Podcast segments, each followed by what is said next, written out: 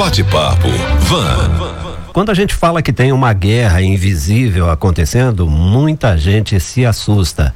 Mas há outras pessoas que falam na Terceira Guerra Mundial. Embora a gente não veja nem fique sabendo, Estados Unidos, Rússia, China já estão em guerra. O campo de batalha é bem diferente das outras duas guerras mundiais. Mas o que isso tem a ver com a gente aqui em Varginha?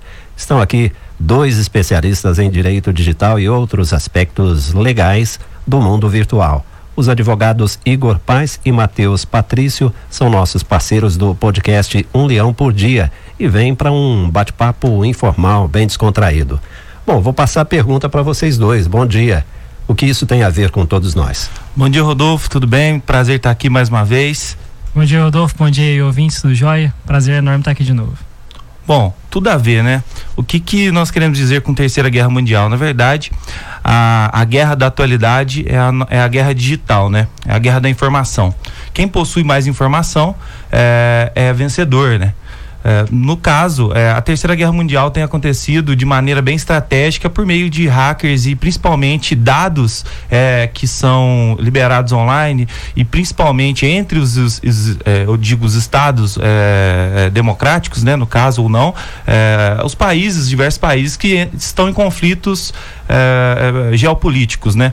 A nível é, próximo de nós, nós somos integrantes dessa grande massa de informação, né? Todas as informações que nós entregamos, né, online, ela tem sido disponibilizada amplamente sendo, e tem sido utilizada estrategicamente para a tomada de decisões políticas, uhum. tanto de municípios, estados e países, né, pelo mundo afora. É bom contextualizar exatamente o que, que é uma guerra mundial, né? Uma guerra que envolve diversos estados, diversas nações.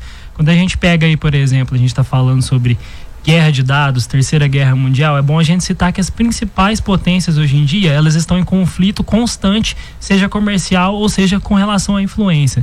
Então, por exemplo, Estados Unidos, China, Rússia, todos eles têm seu programa de hackers, como se fosse um programa nuclear ou um programa armamentista, voltado para cibersegurança e para cyberataques.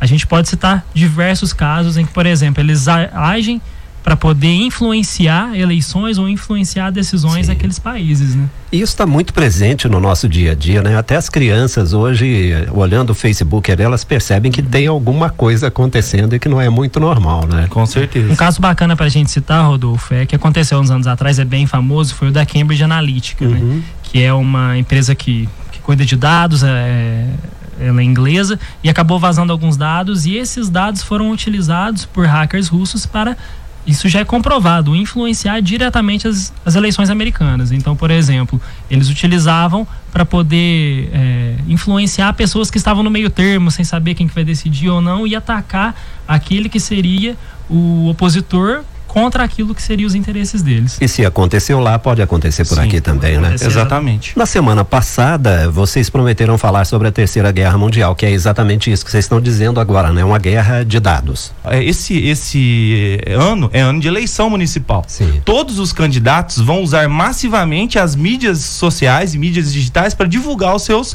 as suas candidaturas. Porque é uma mídia mais barata e o volume de dados direcionado é muito maior, muito mais fácil. E o que que isso acontece?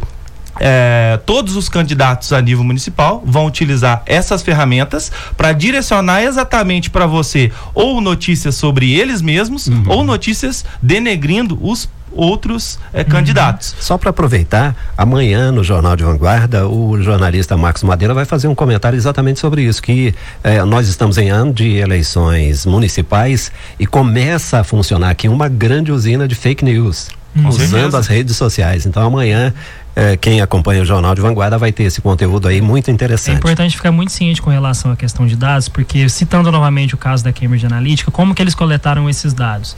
É, eles pegavam um aplicativo, aqueles testezinhos que a gente faz direto em Facebook. Ah, descubra aqui, por exemplo, como, qual vai ser suas férias no ano que vem, ou, ou, alguma coisa ali. Coletavam seus dados e como não havia regulação nenhuma na época, eles poderiam pegar, por exemplo, dado seu, dado de algum é, parente seu, dado de algum amigo seu ligado naquela rede social, naquela mídia social específica. Não havia regulação e exatamente casos assim que geraram essa regulação que a gente está está podendo falar sobre ela hoje, LGPD, GDPR e vários outros. Perfeito. Vocês acreditam que hoje, no nosso contexto aqui no sul de Minas ou no restante do interior do Brasil, haja espionagem entre empresas?